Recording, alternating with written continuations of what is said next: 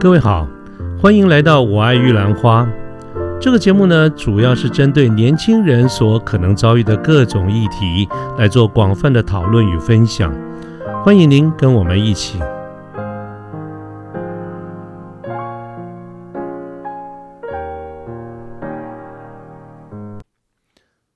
呃，各位好，我是卢天记。现在是民国一百一十年的二月二十四号星期三的下午，那么又到了我们说故事的这个时间了。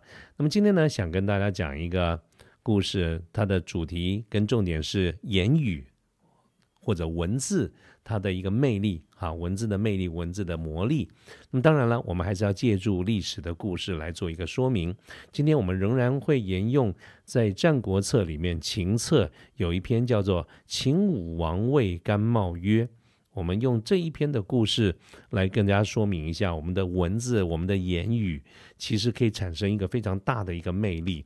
它它在传播事实的时候，我们可以这样讲，我们也可以那样讲，我们甚至有可能经由文字或者语言的这个魔力来改变了很多的这个事情。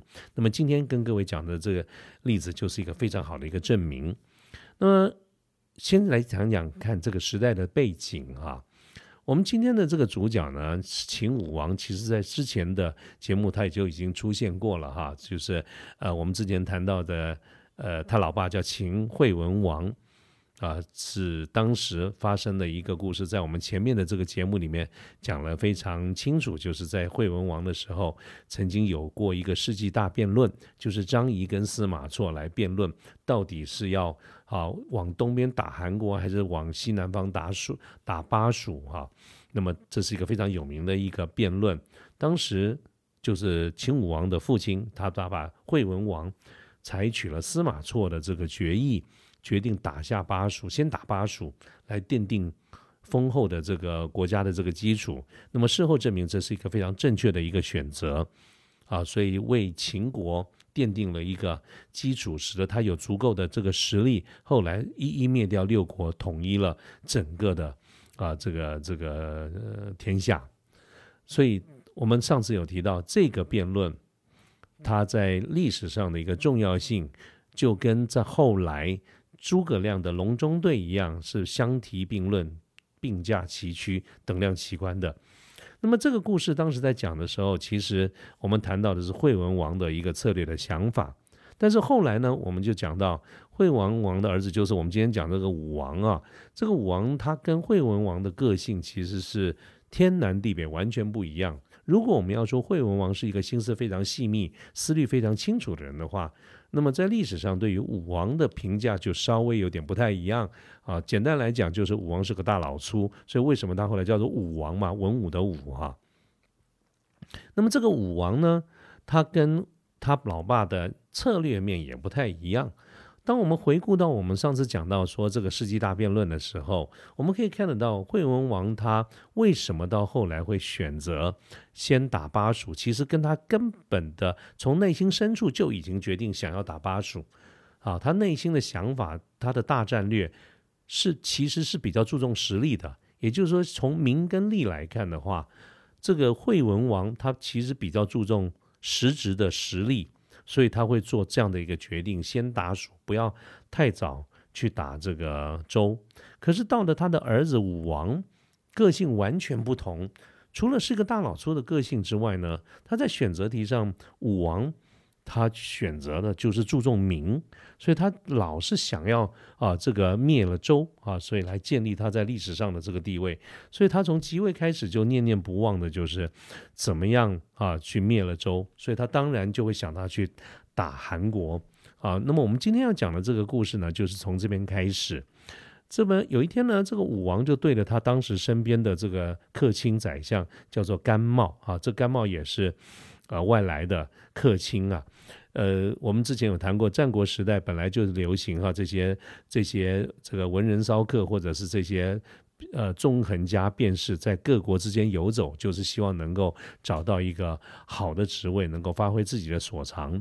所以在当时秦国的这个客卿宰相叫做甘茂。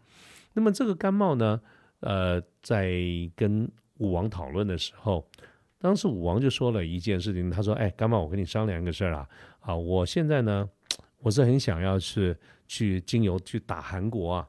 我我我觉得我我想我们先打三川，就是韩我我们之前讲过，这是韩国非常重要的一个地方叫三川。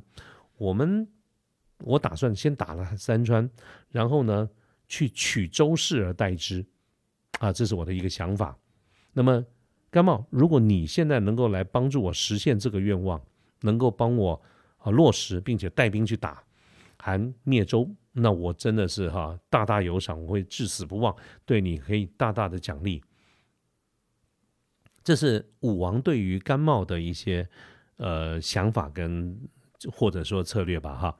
那么这个甘茂呢，他毕竟哈就是说他是客卿嘛，所以他到了秦来也当然是求求自己的发展。甘茂是个聪明人呐，他其实从大战略来看的话，啊他也是知道其实打韩。在那个时间点，对秦其实不是非常有利的。可是他很他很犹豫，他犹豫了一下，因为他知道秦武王的心思就是要是啊要明，所以他为什么会选这条路？但是呢，他这个时候考虑所谓的一般我们讲是对国家好还是对他个人好？他但是他从他个人利益来看，既然大老板想要打韩，他就顺着这这往上爬，所以他。并没有真心的去劝阻，他就说好，他就顺着武王的心思，就说来我们好，那我们就来想怎么样来打掉打韩国。所以他当时呢就跟武王讲说，哎，好，了解大王，你交代这个任务呢，这个没问题。那么我现在愿意去落实这个任务，那我想请啊大王你这边派我去出使到魏国去啊，我到魏国去拜访，然后我们来跟他们做策略联盟啊。我们之前谈过这个。战呃春秋时代的晋，后来啊他们的大夫分裂，于是有三家分晋，产生了韩赵魏三个国家。所以现在武王要打韩的时候呢，甘茂就说：“大王，请你先派我出使这个魏国，我去跟魏国订约，然后我们一起啊，我们秦魏两国一起打来打韩国。”那武王说：“OK 啊，没问题，那你就去哈。”他就派武王就派。秦呃，甘茂作为大使去拜访魏国，订定订定盟约。当然，他也指派了武王派了他的一个亲信，叫做向寿。他派了向寿当成甘茂的副使，他们两个一起去出出去秦国，呃，这个呃，抱歉，魏国哈。那么他们到了魏国以后呢，也成功的说服了魏国的君主魏文，呃，魏应该是魏文侯吧。然后这个任务达成，定了协议之后呢，他们就要回国去述职。那这个时候呢，甘茂就跟他的副手，就是相寿说：“来，相寿，你现在先快马加鞭，先回去跟大王哈武王这边报报，先报告这个好消息。我们车队慢慢的在后面走。但是记得哦，你回去跟大王报告的时候，就先告诉他说，我们已经谈成了这件事情，我们秦魏两国订定盟约，一起来夹击。”啊，这个韩国，但是呢，也向寿，你一定要跟大王讲一下，我个人的建议还是希望我们秦国不要打韩国，啊，这是我的建议。啊，你好好的把这个话带到，将来呢，啊，这个事情不管是从什么样的一个发展，这个整整件事情，我们这次出使魏国等等这些功劳，我一定会跟大佬大王讲，说这次所有的功劳都是给你的，啊，那个向寿呢，当然就觉得很棒，很好。也接受了这件事情，所以向寿就快马加鞭先行回国，然后呢报告这个事情，然后这个这个甘茂他的车队大使的车队在后面啊继续回国的路上。那么向寿他回到回到秦国以后，告诉武王，武王听了这个事情，嗯，搞定了，他也非常高兴啊，就亲自的去迎接甘茂，所以他就到了一个地方叫做袭壤，到这个地方啊迎接了这个甘茂。所以非常高兴见到面，很高兴啊，赞许他一番。但是呢，同但是他也问了一下这个甘茂，就是说，哎，甘茂啊，这个相寿回来是有跟我讲过哈，你们这次建了这个功劳非常好，但是他也也有说到，你让他来带话，说你还是希望不要打韩国，这到底是怎么回事？嗯，不是都讲好了吗？那甘茂这个时候就说，哎，这个这点我了解哈，这点我要跟大王你这边报告。没有错，我们这次确实是去跟魏国定了约，我们双方一起来夹击韩国。但是大王，您看一下这个地图哈，我们在秦国这个位置，如果我们要去进攻韩的三川这个地方，我们必须要先打下宜阳。那么这个宜阳在韩国是一个非常大的一个县啊，它事实上介它在介于上党跟南阳这两个地方，它是一个非常重要的贸易的要道。长久以来呢，韩在宜阳这个地方就聚集了大量的人力、物力、兵力等等，所以它名义上号称是一个宜阳县，它事实上它的规模跟实力跟一个郡差不多。所以现在我们我们秦国呢，如果啊大王你这边的军队，我们的秦军要跨过重重的险阻啊，我们跋涉千里去打宜阳，它真的是一个非常困难的一个任务啊，这是最主要，我必须要先跟大王你这边报告的。另外呢，我建议不要打鼾，其实还有一点我个人的一些隐忧。那么这个隐忧呢，刚好今天借这个机会跟大王直接跟您报告，我是非常担心。啊，我会担心什么呢？担心在我们进攻宜阳的时候，这边可能后方会有人扯后腿。大王，我跟您报告两个例子，您就知道我的意思了。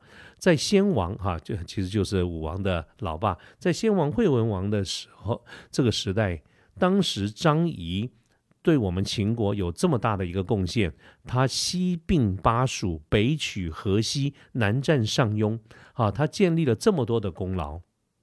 但是呢，当时各国的诸侯都没不认为这些是张仪的功劳，他都会说，各国都认为这是惠文王，就是先王啊，他领导有方，英明啊，啊，这是第一个跟这个大王您这边，我们一起回忆一下先王的这些事迹啊，您还记得当时的状况吧？那第二个例子跟大王您这边报告，就是魏啊，魏国的君主魏文侯。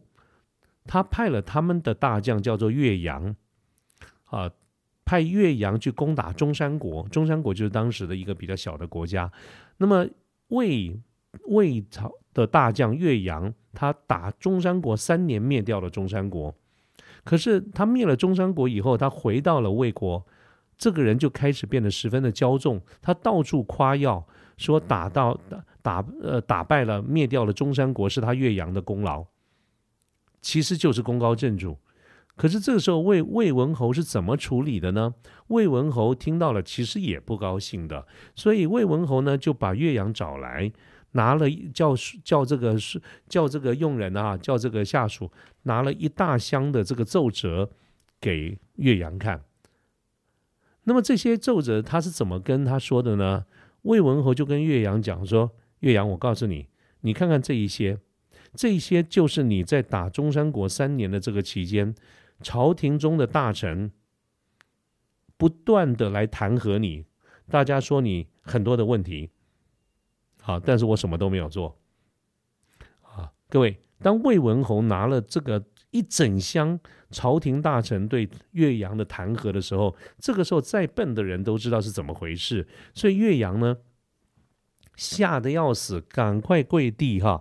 这个这个，赶快改口说，这个打中山国完全是大王你领导有功啊，这个不是我的功劳，是大王你的功劳啊！所以大王，我现在跟您报告了两个例子，一个就是张仪，一个就是岳阳这两个例子啊。那为什么我会讲，我会讲说，是提出这两个例子来跟大王您这边提呢？今天我甘茂是一个外来的。啊，这个人我是来游啊游学到秦国，希望能够贡献。我其实是一个过客，但是呢，呃，我想大王非常清楚知道，我们现在秦国朝里的权臣楚里吉啦、公孙衍啦，他们两位其实跟韩国关系非常好。所以我为什么会担心？我就是担心是，如果大王您今天把打韩的这个任务交给我去，那我刚才也跟您说，确实打韩是非常的困难的。有会碰到很多的阻碍，在这个过程当中，哈，那我认为我很担心，像朱里吉啦，像公孙衍啦这些大臣们，他们一定会在朝中啊找各种的理由说我的坏话，横加阻拦，阻阻从中作梗，甚至于有可能会说服了大王您决定撤军，不再打韩了，啊。这是我最大的一个担心。可是，哥大可是大王，如果你到时候真的这样子做了，那我们就惨了。第一，我们不是跟魏国已经定了盟约吗？好，我们一起来夹击。结果您中途万一听信了这些话，中途撤军，那么我们就得罪了哈，也欺骗了魏国，我们的我们的盟约怎么办？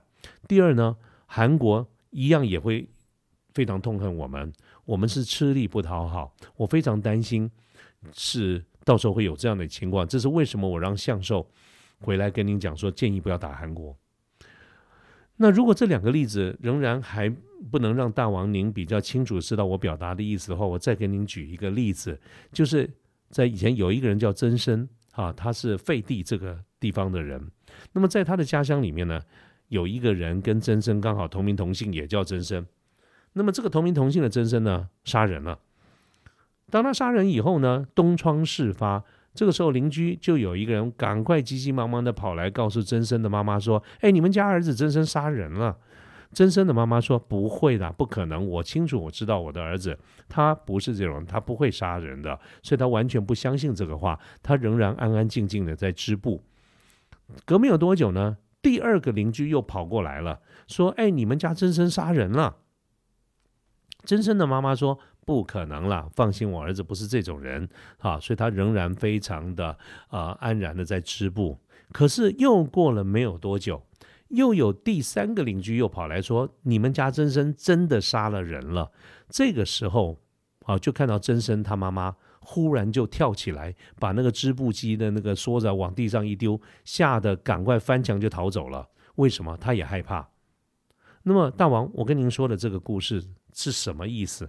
像曾参这么有名的贤明的人，他就是啊孔老夫子的弟子哎啊，像这么贤明、这么有智慧的人，这么贤能的人，他的妈妈他亲如他的母亲，好听了三个邻居来说他杀人，都想产生了疑惑啊，跟不相信了。那现在呢，我啊小弟我甘茂，我论才能论贤明，我是远远不如曾参。所以大王，你也不太可能会像曾生的妈妈这样子相信曾生。那换句话说呢，当我领军在外面作战的时候，那又是一个不好啃的这个地方，好，所以将来绝对不止三个人在朝廷上说我的不是。您刚才看看，三个邻居就足以让曾生的妈妈。对自己的儿子产生怀疑，将来在朝廷上说我坏话的人，恐怕不会是三个人而已吧？啊，这是为什么？我就说啊，大王，我们不要打了吧？好，我真的要打，你也不要找我去吧？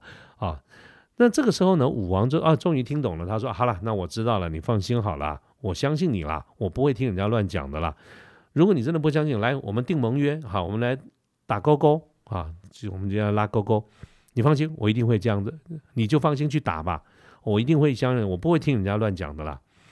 那么后来呢，这个事情就定下来了，所以这个秦王就调了军队给甘茂，让甘茂带领了秦军去打宜阳。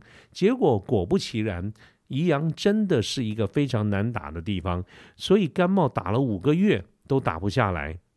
这个时候呢，朝廷里秦的朝廷里面发生的故事，完完全全就是甘茂他当时的预估，啊，几个比较跟韩相处很好的大臣，楚里吉啦，啊，公孙衍啦等等，就开始流言流语，并且发动了很多的大臣。告诉武王说这个不 OK，那个不 OK，说这个甘茂不利啦，他是外人啦，他不会真心的帮我们秦国在做事啦。你看他领军不利，打了五年五个月，劳民伤财，让我们秦国的士士兵死了这么多人呐，都没有打下来等等。这种话一天讲，两天讲，天天讲，讲到最后呢，连武王都相信了，所以武王呢就派人去召回到前线去把甘茂招回来。并且准备算了，要撤军了，不打了。那么这个甘茂呢，就被召回来到武王面前的时候，他其实也知道这个状况，于是他就跟武王讲说：“大王，不要忘记了我们在西壤的是盟约哦，不要忘了我们在那边有击掌为盟，我们在那边有拉勾勾哦。”这个时候武王才想说：“哎，对了对了，我想起来了，对我们确实。”有定过盟约，我们确实也想过可能有这种情况，所以因为有这样的一个一个一个提醒，所以武王这个时候才又重新的坚定了信心，去调动所有秦国能够调动的资源，继续让甘茂去指挥作战，到最后搞了拖了很久才把宜阳打下来。啊，这个就是我们今天讲的这个这个故事，叫做秦武王谓甘茂曰：啊，那为什么我觉得这个故事非常的值得讨论？为什么我说这件事情跟所谓的语言或者文字的魔力是有高度的相关？各位回想一下，我刚才在讲甘茂。他欲拒还休，他其实是想扒在讨论这整件事情的时候，他其实是想扒着武王的，他也希望顺着武王的意思啊去打韩，因为他想拿下这个任务，让自己创造一些绩效，使得他在秦国可以往上爬。所以从本质上来看，他并没有不想做哦，哦，他想要这个这个职务哦。他绝对不是像他叫向寿回去说的，哎，我还是建议不要打好了，或者至少不要叫我去。他不是啊，但是他为什么会让向寿回去啊？讲了这个事情，并且在在袭壤，呃，这个这个呃，不是在袭壤，就是说在朝廷刚开始的时候跟秦王讲了这些事情呢？我们来分析一下，其实甘茂他的策略，我们可以把它归成。他有三个步骤去搞定他的老板，就是秦武王。第一个步骤是什么呢？灌迷汤。各位记得我们刚刚讲的一个故事吗？他他举了惠文王的时候的这个宰相张仪，他举了张仪有这么多的功劳，但是呢，各国的诸侯仍然认为这是惠文王领导有方。他其实为什么要讲这跟武王讲这件事情？他其实就是要让武王安心，就是大王啊，你放心吧。我们今天做臣子的，其实就是你们，就是你跟前的一条狗。我们今天做了任何的一些功劳，都会回，都都是大王你的功劳啊，不会有人认为是我们的功劳，那一定是大王你领导有方，所有的荣耀当然都是老板的嘛。啊，这是甘茂做的第一个策略。他举啊张仪的例子，就是告诉武王说：“你放心，我们做。”部署的绝对抢不了老板的风采，一切荣耀归诸老板。第二件事情，他举了岳阳做一个例子，就是经由魏文侯是如何拿奏折给岳阳看，去压去压制岳阳的气焰。他要表达的就是告武王，告诉武王说。大老板，你放心，我们做臣子的不可能功高震主。就算我们有这样的一个心，你也一定有办法治得住我。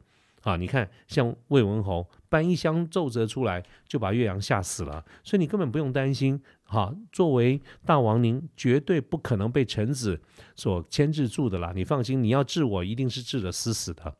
啊，所以这个是为了让老板安心。那么他的第三个步骤呢，就是打预防针。打预防针是什么意思？就是他举了真身杀人的故事，来先说明，我们就先把话在前面讲在前面，将来一定会有人啊来进谗言，说我怎么样怎么样。所以甘茂用这三件事情、三个步骤、三个故事，来告诉老板，他才是老大，告诉老板不用担心臣子不受控制，你一定控制得了，并且预测将来会有人说我坏话。把丑话说在前面，我觉得这是一个非常漂亮的言语的艺术啊。从这个步骤来看，那么我觉得他甘茂确实是一号人物。好，所以我觉得从操作面来看，甘茂处理这几个事情确实是漂亮的。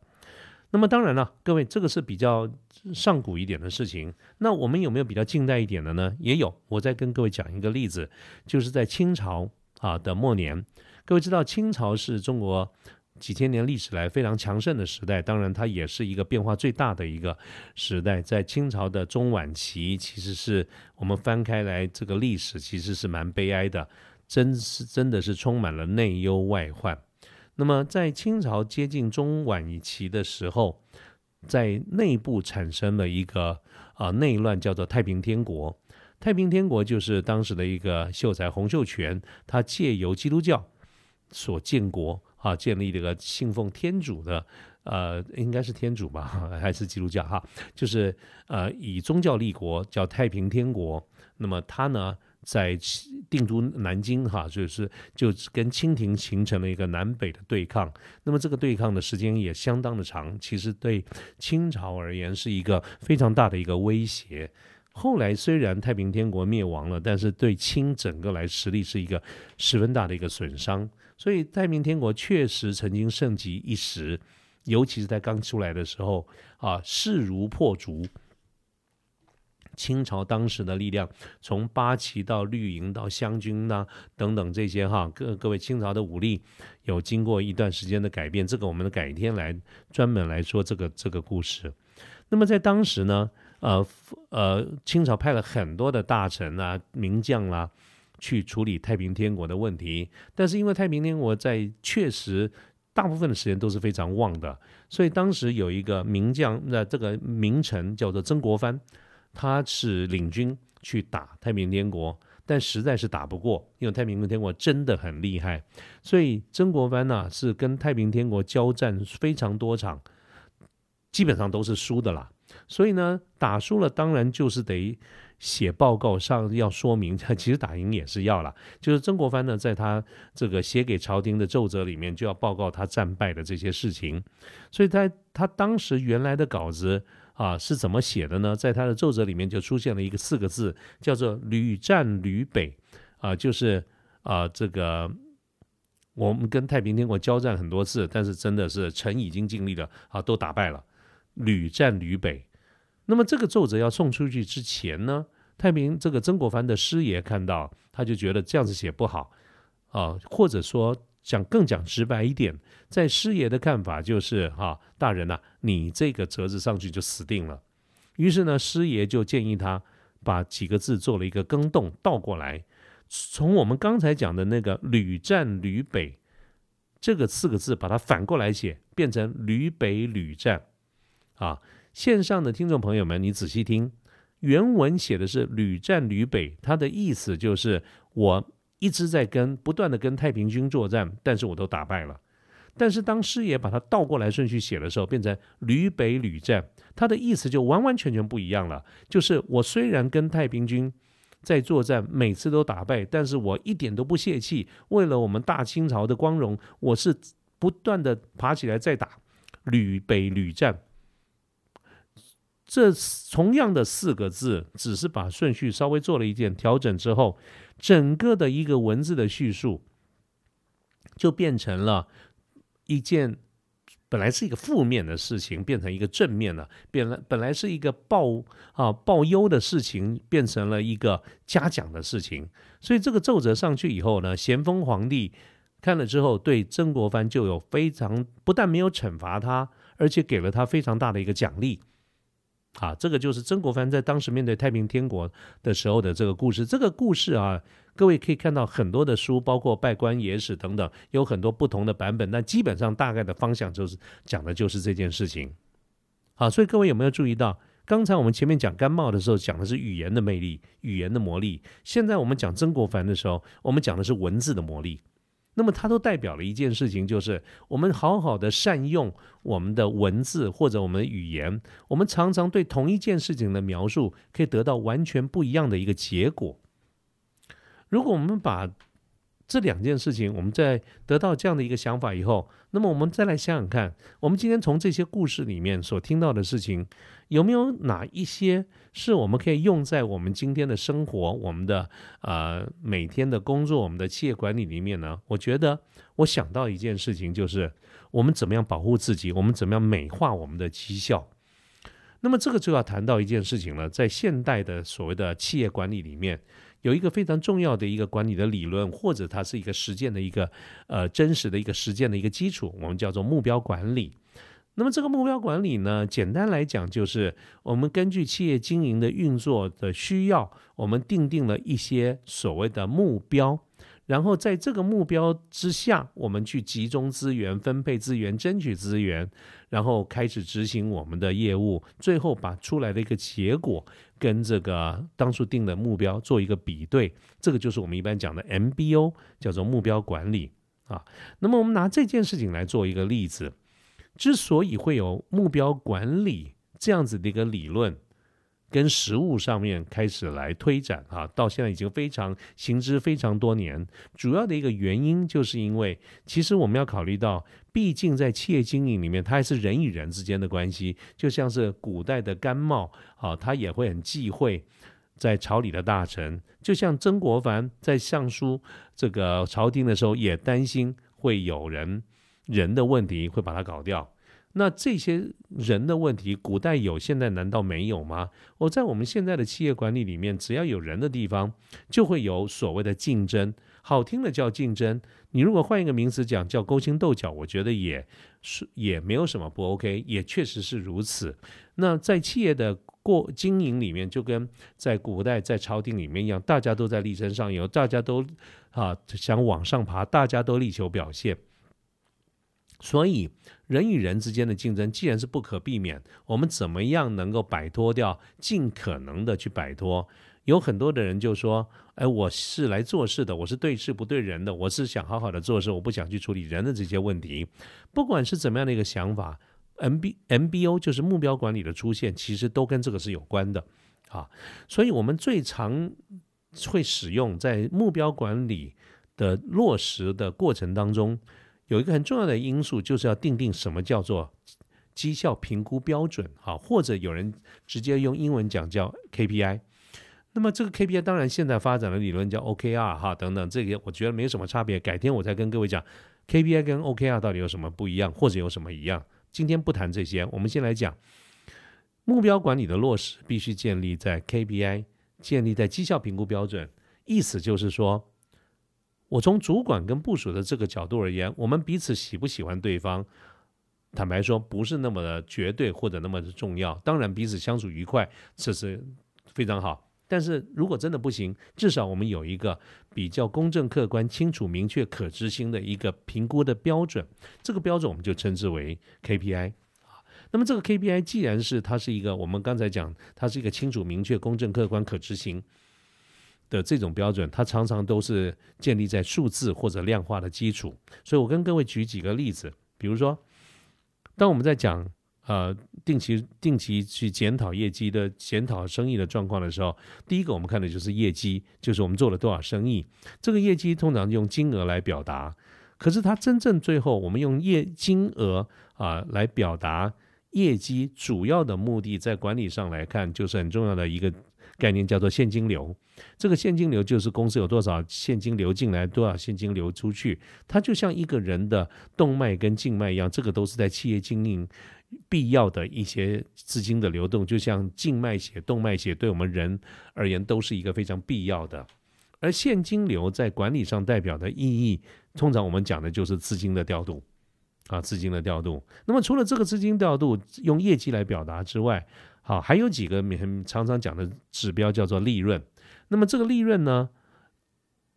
代表什么意思？就是我们企业经营本来就是以企业盈利为主要的目的，所以我们开公司做生意，想要赚钱那是天经地义的。那么既然如此，我们就要有一个指标来看看，我们花了那么多精神哈，冒了那么大的一个风险，我们到底有没有赚到钱？这个是利润的概念。所以利润呢，它常常的表达方式就是 EPS 每股盈余。那么谁会在乎这些呢？出钱的人。不管是董股东会、董事会这些代表资方，我们最在乎的就是我们拿了钱出来以后，交给专业的经营团队，那做生意这样子，我们到底有没有赚钱啊？啊，所以这是利润。还有几个指标跟大家说明一下，市占率。那么市占率呢，通常代表什么？市占率是一个 success base，就是有卖出去才叫市占率。你生产多少货，那不叫市占率哦。那叫产量啊，那么你卖掉多少货，那个才叫市占率。那么为什么市占率重要？是因为市占率它其实跟很多是互为因果的，包括我们的业绩啊。那么我们能够呃有不一样的市占率，代表不同的产品的卖出，那它就牵涉到了生产计划，牵涉到了产销协调啊，这个产能的规划等等。啊，所以这几个指标，刚才我们讲的，包括业绩啦、利润啦、市占率啦，这些都代表的是我们企业的今天。那么除了今天之外呢，也有一些指标谈的是明天，譬如说成长率。这个成长率呢，就是讲我们要去描述一下，用一些数字性的一些指标来表描写我们企业所在的这个领域，或者我们所在的这个这个市场，它未来的成长性如何。而成长性或者成长率之所以重要，就是因为我们从成长率可以看得出来，明天会不会更好。我们刚才谈的呃业绩啦、利润啦、市占率。这些指标主要是用来评估我们企业今天过得好不好，但是未来的成长率看的是有没有明天。那么为什么这件事情重要？是因为它跟股价会有高度相关。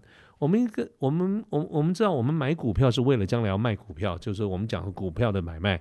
所以股价的高低与否，其实有很多的考量因素，但其中必然有一个就是这个公司或者这个产业未来的成长性。啊，所以各位，我刚才快速的举例了几个，呃，经营管理上的指标，包括业绩、利润、市占率、成长率、客户满意度啦等等这一些，这些呢都代表的是我们用比较客观的数字性的这种指标来评估我们的绩效。那各位就会想了，那这个跟我们今天的主题有什么关系呢？当然，我们回过头来说，既然我们在企业经营的时候定了这些目标，是不是本质上我们就应该要好好的把这些这个目标来达呃努力的达成？哈，这些这一点我相信各位不反对，包括你，包括我，我们的每天的工作不就在努力做这个事情吗？但是我们同时又考虑到刚才借古鉴今啊，我们看到古代包括今天现代都有人的这些事情。所以，我们怎么样在一个企业运作里面，一方面好好努力做我们的自己的工作，二方面我们也要想到，在大家都在想办法往上爬的这种情况之下，万一啊，我们有某一些绩效一时间表现不如理想，我们怎么保护自己？万就像是一阳打不下来，打了五个月打不下来，甘冒怎么保护自己？就像曾国藩打了这么多场败仗。他注定的是要被弹劾的。他怎么样借由奏折来保护自己？他们有的是用言语的魅力，言语有的是用文字的魔力。那么我们在企业的经营过程当中，如果我们按照现代企业管理，我们会定了很多数字型的指标。好，当然这是好事。但是万一有某一些的原因使得他我们表现不怎么样，好，甚至来说表现的不理想，该怎么保护自己呢？其实也有另外一种做法。就是我们换不同的文字，那么这个地方呢，我就要稍微呃举一个例子，就是我曾经做过顾问的一个客户，那么这个客户他是这样的一个例子，但是也因为这个客户是目前啊业界真实的这个客户，所以呃我就不说他是谁，也不说什么产品。那么我们这个客户呢，呃呃在内湖，那么他曾经是在某一个电脑领域里面啊全世界非常有名的一个大厂。那么表现的非常好，但是呢，各位知道电脑科技里面它的各个零组件啦，各个呃这种呃不同的这种科技，随时日新月异，所以今天的走红，搞不好明天也就换掉了。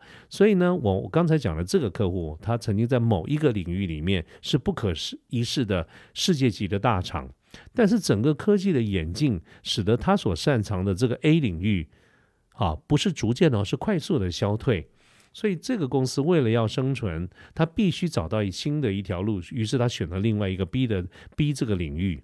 那现在问题来了，他在 A 这个领域里面，他是一个国际大厂、知名大厂，啊，是说话啊，这个呃掷地有声，或者我们用台语讲，有的人不是讲说这个什么喊一声是什么水会结冻还是怎么样？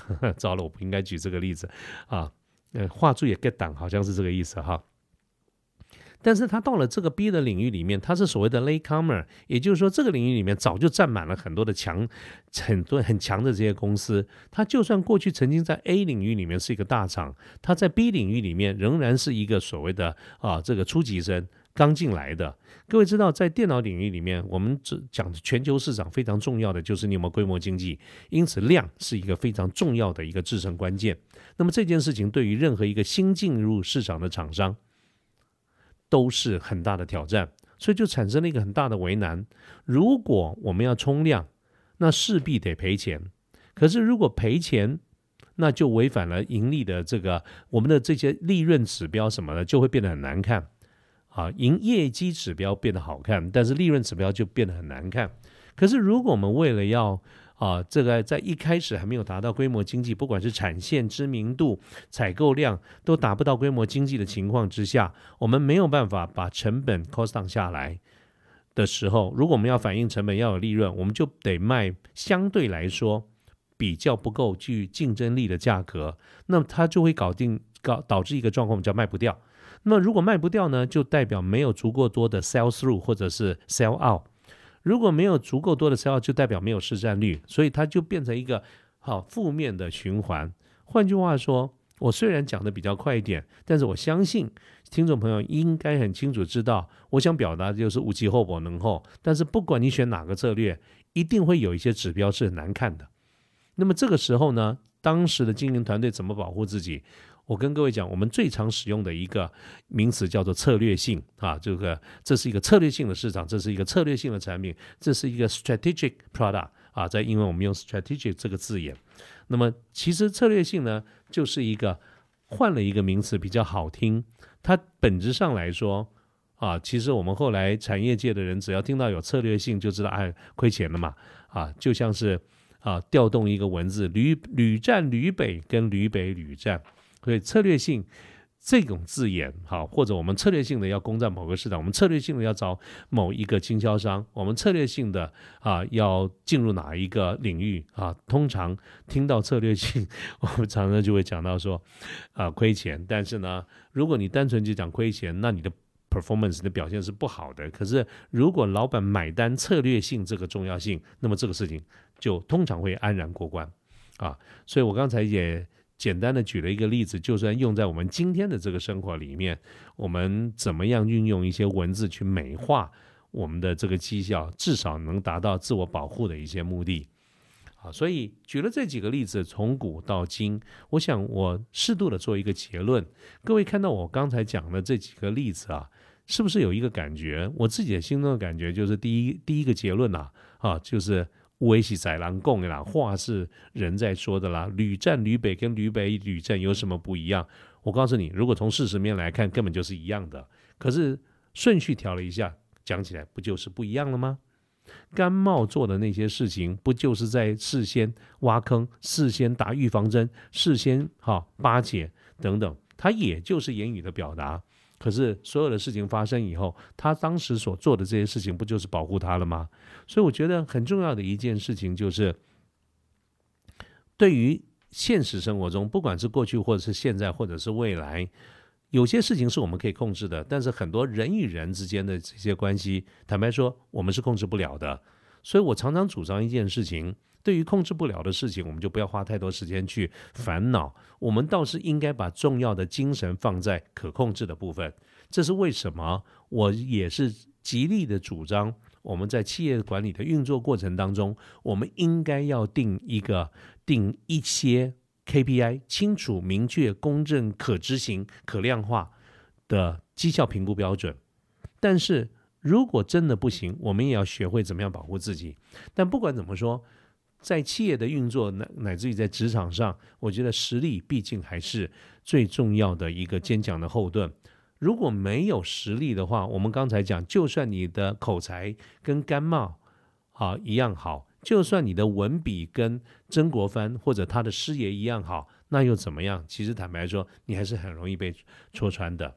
所以，我们今天这个节目呢，虽然讲的是言语或者文字的这个魅力，但是本质上它并无意取代一个很，我并无意取代一个很重要的一个事实，就是叫做实力啊。所以我还是拿这几件事情跟我们线上的听众朋友一起共勉之啊。这个就是我们今天这个节目。可是讲着讲着呢，我往窗外一看，居然也就天黑了。所以差不多的这个时间，我们准备。下班回家啊，所以呃，我们今天跟大家的报告就谈到这个地方。那么各位晚安，早点早点休息，早点回家吃饭啊，大家再见，拜拜。